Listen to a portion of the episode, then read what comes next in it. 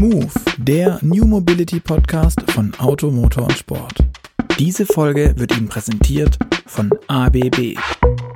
Hallo und herzlich willkommen zu Move, dem New Mobility Podcast von Auto, Motor und Sport. Mein Name ist Luca Leichner. Heute sitzt wieder neben mir der Leiter der Online-Redaktion, Gerd Stegmeier. Danke, Luca. Wir haben uns heute mit Dirk Walliser von ZF verabredet und wir haben ihn nicht wie sonst in seinem Büro getroffen, sondern wir kreisen gemeinsam mit ihm in einem Zeppelin von ZF über die EAA. Hallo Dirk. Hallo Gerd, hallo Luca, grüßt euch. Dirk, offiziell bist du Senior Vice President Innovation and Technology at ZF. Vereinfacht bist du quasi der Entwicklungschef von ZF, würde ich jetzt mal so sagen. Aber vielleicht kannst du uns auch mal mit ein paar Worten erklären, was du machst, wer du bist, wo du herkommst und was du auch schon gemacht hast. Also mache ich gerne, aber erst will ich beginnen, wo wir eigentlich sind. Denn äh, wir sind eigentlich in der Wiege von Innovation von ZF. Wir sitzen in einem Zeppelin, wir sind auf der IAA, das ist die Zukunft, das ist die heutige Mobilität. Äh, ZF ist ja entstanden, weil der Graf Zeppelin mit einem Mathematiker eine super Idee hatte, nämlich die Getriebe, die gebraucht werden, um den Zeppelin anzutreiben, Geräuscheimer zu machen. Und damit sind die ersten Getriebe entstanden. Und damit konnten die Passagiere nicht so wie wir mit Headsets, sondern ohne Headsets und sehr bequem fahren. Also die Innovation, die überhaupt den Flug möglich gemacht hat. Und darin knüpfen wir eigentlich jeden Tag an. Wir sehen, wenn wir jetzt hier auf die äh, Skyline von äh, Frankfurt schauen und auch die Messe sehen, da wird über die Zukunft der Mobilität gesprochen, die ja sehr vielfältig ist. Und unsere Aufgabe ist es bei Corporate RD, zusammen mit den divisionalen Entwicklungsbereichen, die Produkte, die wir heute auf den Markt bringen, fit zu machen, aber vor allem auch die vorzubereiten, die später mal kommen werden. Mhm. Und das treibt mich, wenn du ein bisschen gefragt hast, äh, warum ich hier bin, was mich treibt. Mich treibt immer die Idee, dass man die zukünftigen Herausforderungen, sei es CO2-Reduktion, Nachhaltigkeit und so weiter, mit Technologie erreichen kann so ein Faktor 4 und Faktor 2 in der Effizienzverbesserung und dann kann man noch einen Faktor 2 in der CO2-Reduktion bekommen, sodass wir technologisch die Zukunft gestalten können. Wir sind bei ZF äh, ähm, insgesamt fast 20.000 Entwickler und bei Corporate RD äh, kümmern wir uns vor allem um Innovation, die neuen Technologien und wie wir auch sicherstellen, dass wir auf Systemebene gemeinsam Synergien schöpfen können. Mhm. Oder nochmal zu deiner Person. Du bist jetzt nicht born and raised bei ZF, soweit ich weiß. Überhaupt nicht. Ich bin jetzt ein Jahr dabei, äh, lerne jeden Tag Neues dazu, habe sehr viel Erfahrung in der Mobilbranche, war zehn Jahre beim OEM, zehn Jahre beim Dienstleister, fünf Jahre bei einem äh, Zulieferer und jetzt eigentlich an der Stelle, die für mich ein Traumjob ist, nämlich die Erfahrung in der Automobilindustrie in die Zukunft der neuen Technologien mit hineinzubringen.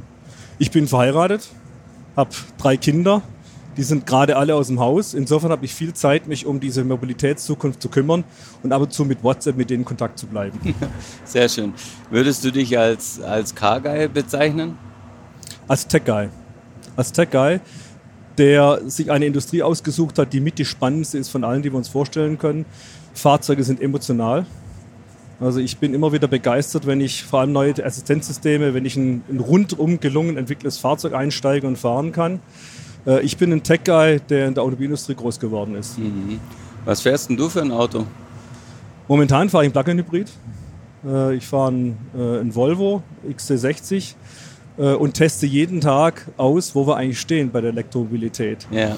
Ähm, ich bin zu einer Zeit jetzt eingestiegen, da waren die richtigen Elektrofahrzeuge nicht weit genug.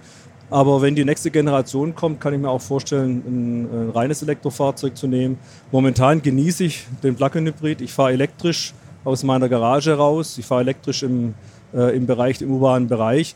Ich würde mir noch ein paar mehr Ladestationen wünschen, die auch frei sind. Ja. Lädst du zu Hause? Ja, das ist eine ganz eigene Geschichte, ja. Wir haben die Wallbox begonnen, aber ich hätte nicht gedacht, wie viele Hürden man übersteigen muss, um so eine Wallbox installiert zu bekommen. Ja. Das Erste, was ich gehört habe, es gibt keine Elektriker.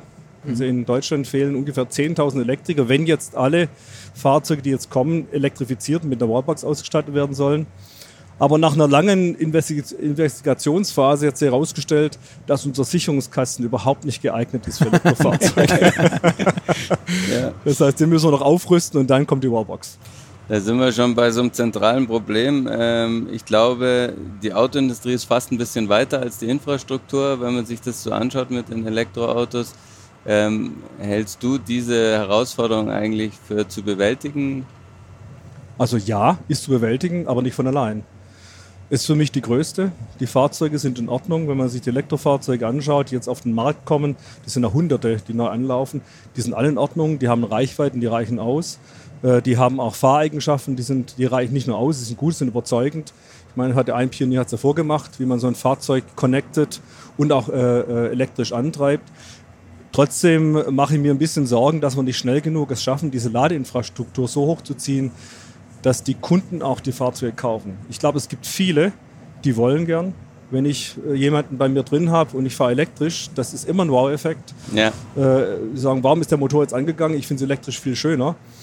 Aber wenn ich erlebe, mit welchen Schwierigkeiten, was Ladesäulen angeht, was Anzahl angeht, wir noch zu kämpfen haben, dann ist es für mich die größte gemeinsame Aufgabe, die wir haben, in der Infrastruktur, äh, Energieprovider, aber auch in der Politik, diese Ladeinfrastruktur aufzubauen. Mhm. Jetzt hast du es gerade angesprochen mit den Elektroautos. Ein zentrales Element von ZF kommt eigentlich im klassischen Elektroauto nicht mehr vor, nämlich das Getriebe. In, Im Plug-in, in deinem Volvo, hast du noch ein Getriebe. Ähm, ZF macht ja viele Getriebe immer noch. Ähm, Wird es denn in Zukunft auch wieder Getriebe von ZF geben, vielleicht für Elektroautos? Also zunächst äh, wird immer verkannt, dass ein guter Elektromotor auch ein gutes Getriebe braucht. In den ganzen Komponenten außerhalb des Elektromotors sind zweistellige Wirkungsgradverluste, die man mit dem besseren Getriebe, wir haben jetzt auf der IAA gerade auch einen Elektromotor mit einem Zweiganggetriebe vorgestellt, mhm. äh, wo man noch sehr viel Wirkungsgrad holen kann und vor allem äh, das Fahrzeug immer einen Bestpunkt betreiben kann. Deswegen wird es immer Getriebe geben. Ähm, ich glaube aber auch, dass wir noch lange Zeit so eine, so eine Mischung haben, eine Kombination haben aus äh, Plug-in-Hybriden, die Reichweite haben, die auch in der Anschaffung günstiger sind. Wenn ich mal rechne, was kostet mich die Reichweite? Ich kann eigentlich immer viel Batterie reinpacken, aber dann wird es zu teuer. Äh, und äh, die auch dann äh, CO2-Reduktion wirklich zum Kunden in den realen Fahrbetrieb bringen. Mhm. Also insgesamt seid ihr mit der Mechanik groß geworden, auch mit diesen Getrieben. Aber inzwischen setzt ihr total auf Digitalisierung und entsprechende Services. Ähm, was macht es mit einem Unternehmen wie ZF? Als, als, als allererstes muss ich sagen, dass es für, für uns alle, für Ingenieure, für Mitarbeiter sehr attraktiv ist. Wir arbeiten mit äh, hohen Investitionen im Bereich autonomes Fahren, haben da die Kooperation, um ein eigenes Fahrzeug, den Ego Mover, mit unserer Technologie auszustatten. Und auf der anderen Seite der Weg in Richtung Elektromobilität die besten E-Achsen äh, zu entwickeln, herzustellen, zu produzieren und bei Kunden unterzubringen. Das macht natürlich mit ZF auch eine Aufbruchstimmung, die uns in die Lage versetzt, unsere Mitarbeiter zu begeistern, aber auch die, die neu zu uns kommen. Also insofern positiv. Und wenn ich ein anderes Thema auch gleich anspreche, du hast gesagt Digitalisierung. Die Digitalisierung ist ja zunächst mal ein Werkzeug, ist ja nichts Neues. Wir haben Handys, wir haben äh, äh, Rechenzentren, Server haben wir schon seit vielen, vielen Jahren. Aber das Potenzial, diese Digitalisierung in die Bestandsprozesse zu bekommen, Stichwort Industrie 4.0, aber auch neue Produkte zu machen, ist natürlich ein riesiger, eine riesige Spielwiese, auf denen wir und unsere Mitarbeiter sehr, sehr gerne sich tummeln. Also insofern würde ich unterm Strich sagen, es hilft uns in der Transformation in die nächste Generation der Mobilität und auch in dem, was wir technologisch tun. Mhm. Aber wie, wie machst du das mit, ihr habt früher, wie gesagt, ZF seit 100 Jahren ein Unternehmen, das auf Mechanik basiert hat. Jetzt macht man ein zweites Standbein auf, das gefühlt von außen nichts mehr damit zu tun hat, was man eigentlich ist, was man macht, was die Heritage ist. Wie kriegt man diese zwei Unternehmensbereiche auch miteinander verknüpft, sodass die sich nicht anfeinden, dass, das, dass die miteinander auch arbeiten wollen? Nein, die Disruption, die wir alle immer bemühen, diese veränderten Technologien, steckt auch ein ganz großes Maß an Evolution.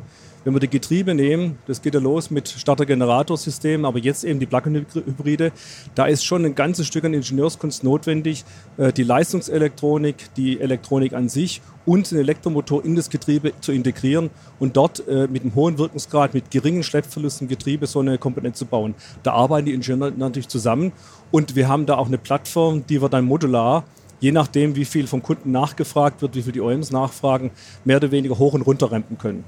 Wir arbeiten auch in einem, einem neuen Getriebekonzept, einem neuen Hybridkonzept, wo wir die Wirkungsgradpotenzial noch voller ausschöpfen. Also ist da ein Stück Evolution dabei und irgendwann koppelt sich ab, werden wir uns stärker mit den Elektromotoren äh, beschäftigen, als wir das heute tun.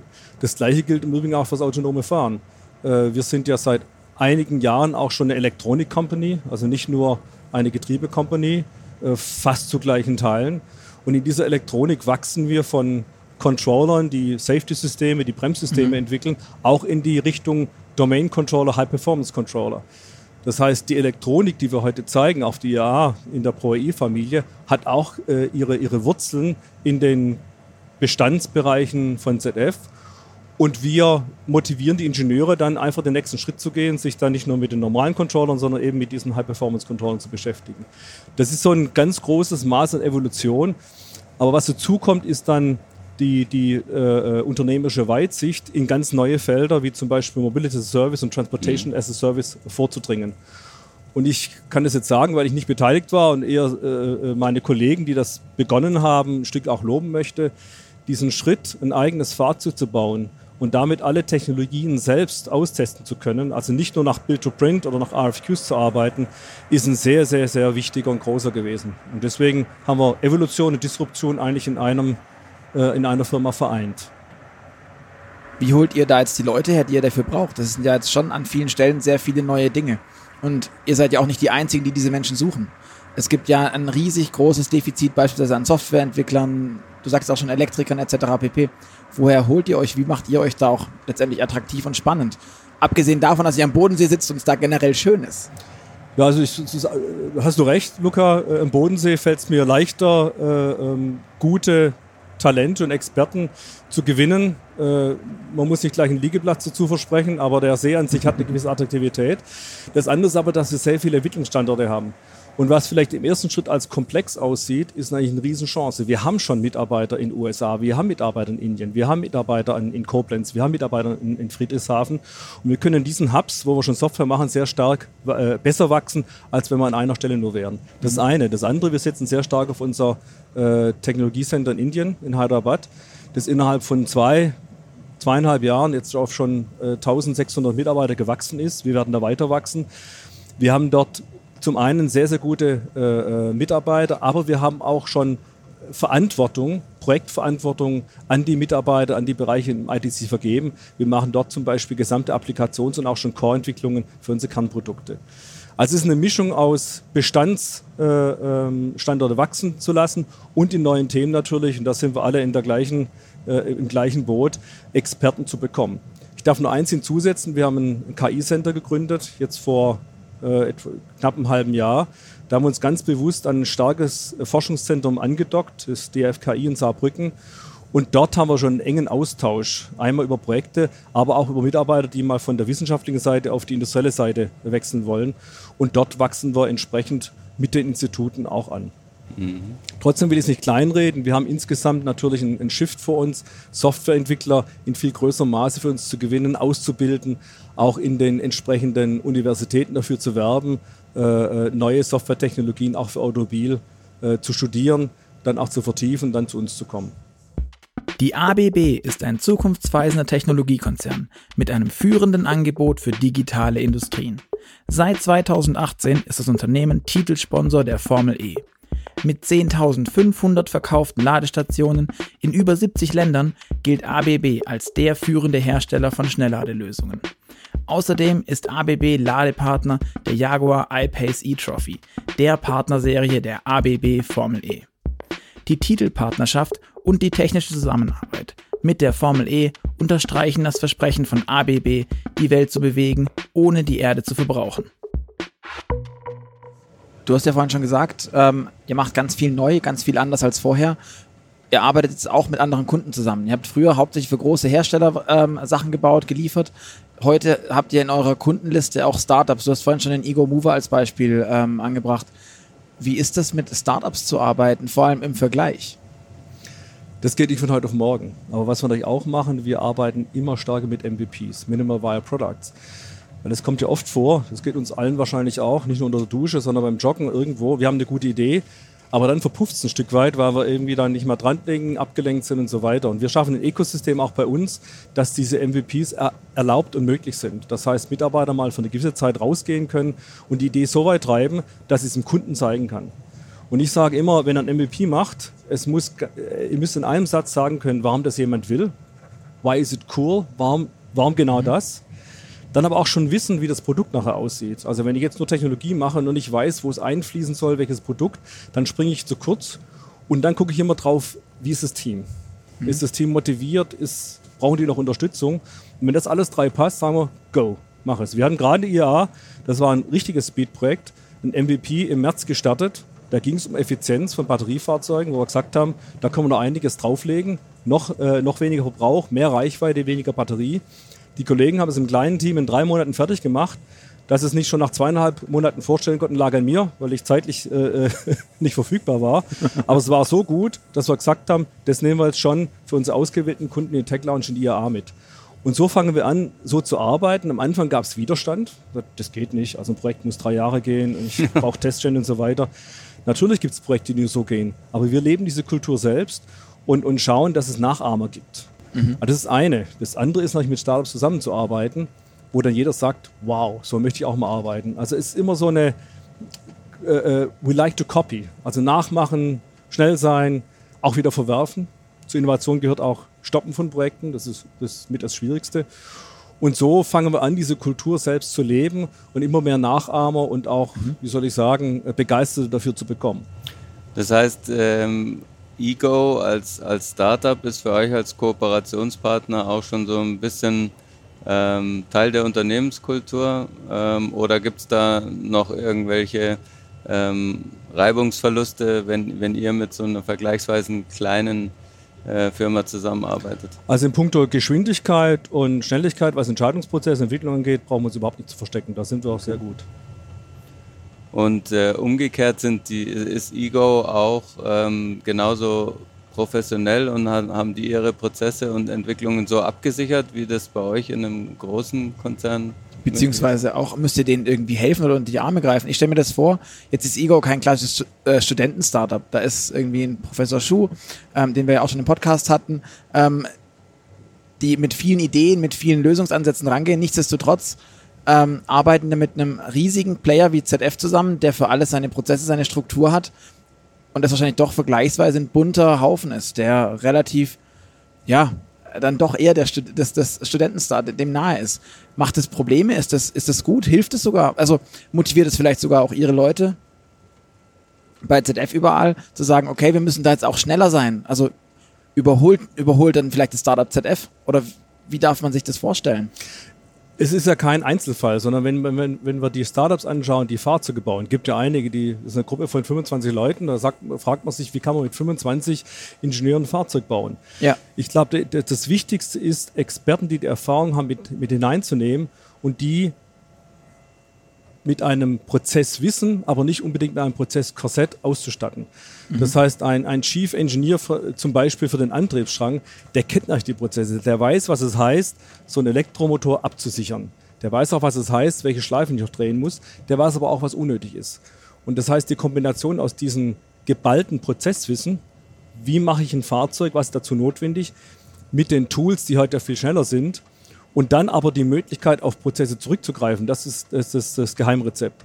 Weder Prozesse zu, die alten Prozesse zu verwenden, noch, sagen wir so, völlig auf der grünen Wiese mhm. im Studententeam aufbauen, ist, ist der richtige Ansatz. Also es hängt wirklich von den Experten ab, von den einzelnen mhm. handverlesenen Experten, die das Wissen mitbringen. Und da haben wir einige, da würde ich sagen, es sind die Cracks in der Industrie, was jetzt äh, Sensorik angeht, was High-Performance Computing angeht, aber auch was so ganz, äh, äh, äh ganz Basistechnologien wie Fahrwerksentwicklung zum Beispiel angeht. Da bringen wir als ZF natürlich ein unglaubliches Wissen mit.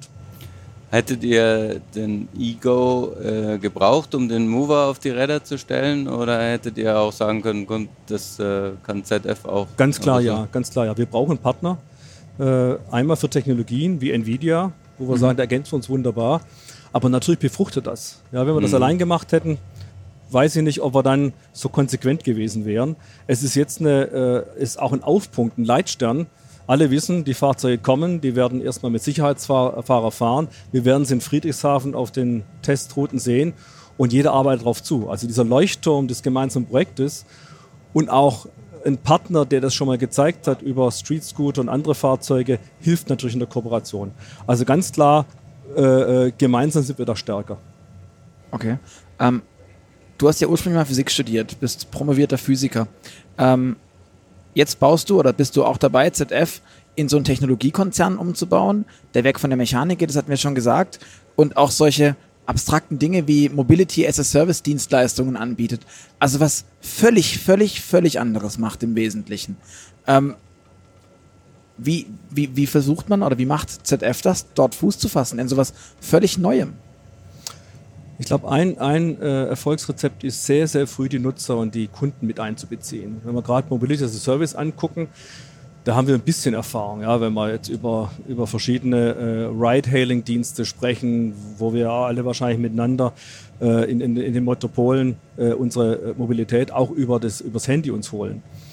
Aber noch wichtiger ist es, mit den verschiedenen Nutzern zu sprechen, was braucht ihr wirklich? Welche Funktion ist nice to have und welche ist im, im Kern eigentlich einer Mobilitätsdienstleistung? Das machen wir natürlich dort bei Mobility as a Service. Ähm, das andere ist, wir haben mit äh, Together, ein, Together einen fantastischen Partner, der über viele Jahre genau diese Erfahrung gesammelt hat.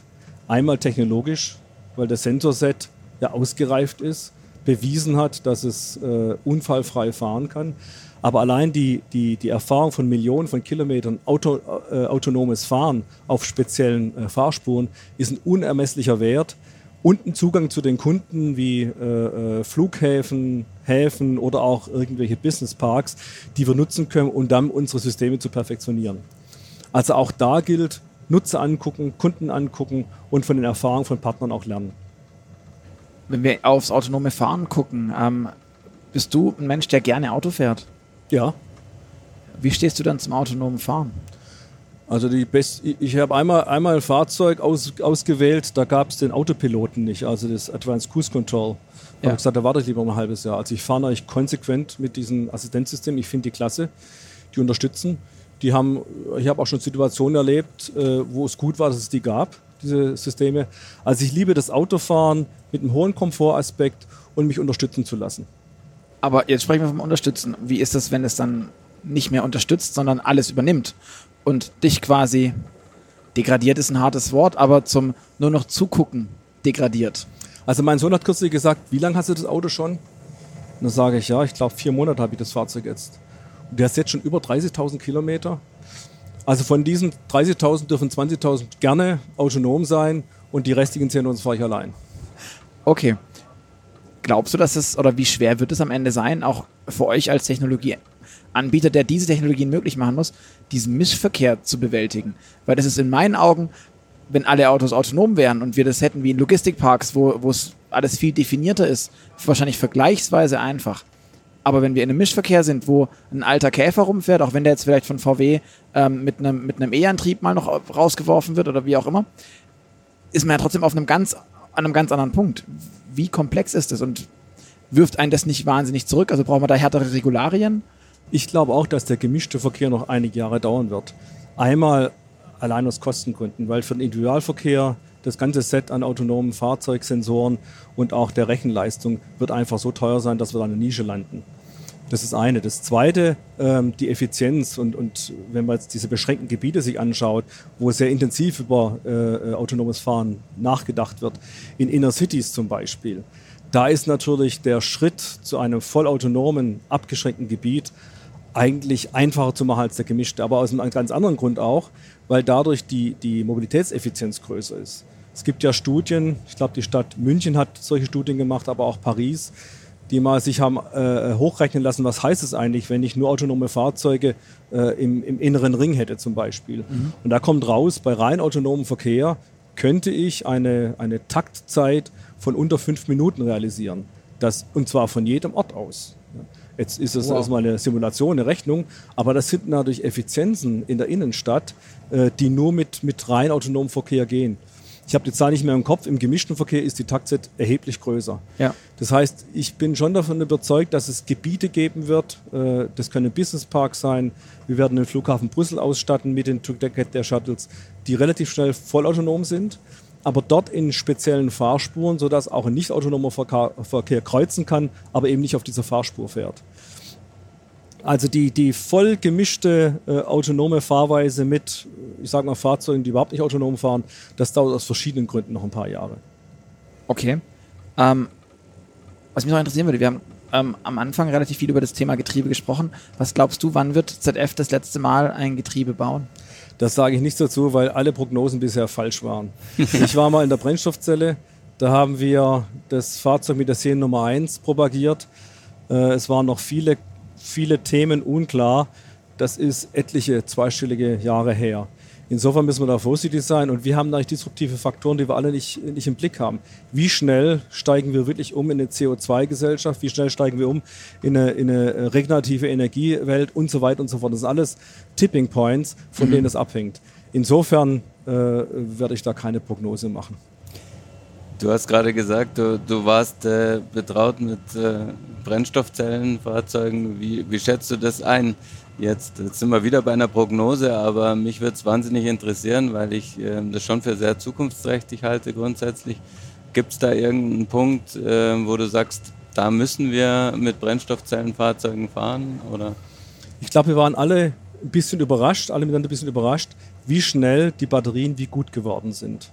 Also einmal was natürlich Energieinhalt angeht, was Schnellladefähigkeit angeht und wenn man sich dann die Total Cost of Ownership anschaut und auch die Gesamtenergie- und CO2-Bilanz, ist das viel, viel schneller gegangen, als wir gedacht hätten. Deswegen sind die heutigen oder die Generation Batterien, die jetzt in die Fahrzeuge kommen, sind so gut, dass wir echte Fahrzeuge haben. Ich kann da 400 Kilometer mitfahren, ich kann die in relativ überschaubarer Zeit wieder aufladen. Es ist ein, ein Fahrzeug, das ist kaufbar. Ich habe es vorher gesagt, nur die Infrastruktur ist noch ja. für mich der, der letzte Bottleneck. Aber wenn ich jetzt äh, mir den Schwerlastverkehr über äh, quer durch Europa vorstelle oder quer durch die USA, da würde ich Batterien einbauen müssen von 10 Tonnen. Das ja. macht natürlich keiner. Ich möchte die 10 Tonnen Nutzlast für meine Nutzlast haben und nicht fürs Fahrzeug. Da brauchen wir andere Lösungen. Und da kann ich mir gut vorstellen, dass die Brennstoffzelle eine gute Lösung ist. Gerade wenn ich lange Strecken fahre, ich kann die auf dem Bestpunkt fahren, die Brennstoffzelle. Ich habe eine kleine Batterie dabei, um Transienten zu fahren. Da ist es eine durchaus sehr attraktive Alternative. Wenn man noch ein bisschen weiter guckt, internationaler Schiffsverkehr oder Flugverkehr, da wird es mit den Brennstoffzellen auch ein bisschen knapp werden. Da könnte ich mir vorstellen, dass, dass auch Synfuels eine Rolle spielen können, um Schiffsverkehr und Flugverkehr äh, äh, aufrechtzuerhalten. Also ich bin davon überzeugt, es gibt einen Mix mhm. von, von Energien, die wir nutzen werden und damit auch Technologien. Und dann ist ja immer so, wer befruchtet wen? Haben wir dann die Brennstoffzellen in den, in den großen LKWs? Wenn wir nach China schauen, Stadtbusse haben bereits Brennstoffzellen, mhm. äh, die fahren dort von Depot zu Depot. Kann es ja gut sein, dass auch mal aus dem Nutzfahrzeug eine Innovation dann in die großen PKWs kommt. Ja. Und am Ende ist ja auch dann bei der Brennstoffzelle wieder die Frage nach der Infrastruktur. Ne? Wenn man keinen Wasserstoff tanken kann, dann wird es halt schwierig mit der Brennstoffzelle. Ich glaube, deswegen sind gerade viele so drauf aus, jetzt mal die Batterie und die, äh, äh die Strom- und elektrische Infrastruktur aufzubauen, dass wir nicht zwei aufbauen und am Ende gar nichts machen. Ähm, jede hat für sich seine Vor- und Nachteile. Mhm. Ich kann natürlich Wasserstoff sehr leicht an Tankstellen transportieren. Ich kann depotgestützt Wasserstoff bereitstellen. Ich muss nicht unbedingt gleich eine Leitung bauen. Ich muss nicht gleich in ein Transformatornetz investieren. Also es gibt Vorteile von Wasserstoffinfrastruktur. Es gibt aber auch Nachteile. Die, die, die, äh, die Leitungen sind bereits da. Das heißt, ich kann heute schon laden, bis ich ja. mal ein paar Wasserstofftankstellen in der Innenstadt von Esslingen oder Frankfurt habe. Das dauert noch ein Weilchen. Ja. Ähm, weil wir hier auch die ganze Zeit über das Messegelände von der IAA bzw. über ganz Frankfurt kreisen. Ja, super, habe ich ähm, gar nicht gesehen. Was, was, was wirklich schön ist mit der ganzen Skyline. Ähm, da unten findet die IAA statt. Die, das zentrale ähm, Messe-Event quasi der ganzen Autoindustrie. Die ganze Autoindustrie steht sehr in der Kritik. Was glaubst du, als eine der abschließenden Fragen, was muss die Autoindustrie tun, um dieses Ruder rumzureißen, um auch dieses Bad Guy-Image loszuwerden und wieder als Technologietreiber und auch als erstrebenswerte Technologie wahrgenommen zu werden? Ich glaube, Technologietreiber sind wir immer noch. Und gerade so eine IAA ist so ein Aufpunkt, wo wir uns alle überlegen, nicht nur was wir zeigen, sondern was brauchen wir. Das ist eine. Das andere ist, es gibt einen schönen Spruch, Vertrauen ist die Summe der gehaltenen Versprechen. Äh, wir, wir arbeiten Schritt für Schritt daran, äh, der Automobilen, aber auch der gesamten Welt zu zeigen, dass technologischer Fortschritt in Fahrzeugen auch zum Guten für das Klima ist, zum Guten für CO2-Reduktion und zur Reduktion von Verkehrstoten. Da bin ich selbst felsenfest davon überzeugt, dass wir noch viel machen können. Aber es ist kein, kein Home Run mehr, sondern wir müssen dafür werben, müssen das klar machen und in diesen flankierenden Themen wie Infrastruktur konstruktiv mitarbeiten. Okay. Zum Abschluss würde ich sagen, bewährterweise äh, stellt äh, Luca dir ein paar persönliche Fragen, sind A, B-Fragen. Und du äh, solltest äh, versuchen, mit Ja oder Nein zu antworten. Genau, beziehungsweise dich für das Entweder oder das Oder zu entscheiden. Fangen wir gleich an. Äh, bist du mehr der Typ Streamingdienst oder CD und Schallplatte? Streaming. Fahrrad oder E-Bike? Fahrrad. Sharing oder besitzen? Sharing. E-Scooter oder zu Fuß gehen? Zu Fuß gehen. Google oder Apple? Apple. Ferrari oder Tesla? Tesla. Loft in der Stadt oder Bauernhaus auf dem Land? Er zögert. Das erste Mal. Beides. Beides. Beides. Meine Frau ist Dolmetscherin, die ist viel in Brüssel. Da wäre das Loft in der Stadt. Und wir leben auf dem Land, da ist der Bauernhof. Also beides. Auch schön. Im Auto sitzt du vorne oder hinten? Hinten. Okay. Ich habe drei Kinder, die alle, die zwar, wo zwei schon Führerschein haben. Und den Streit, wer vorne sitzt, den tue ich mir nicht an. Sehr pragmatisch.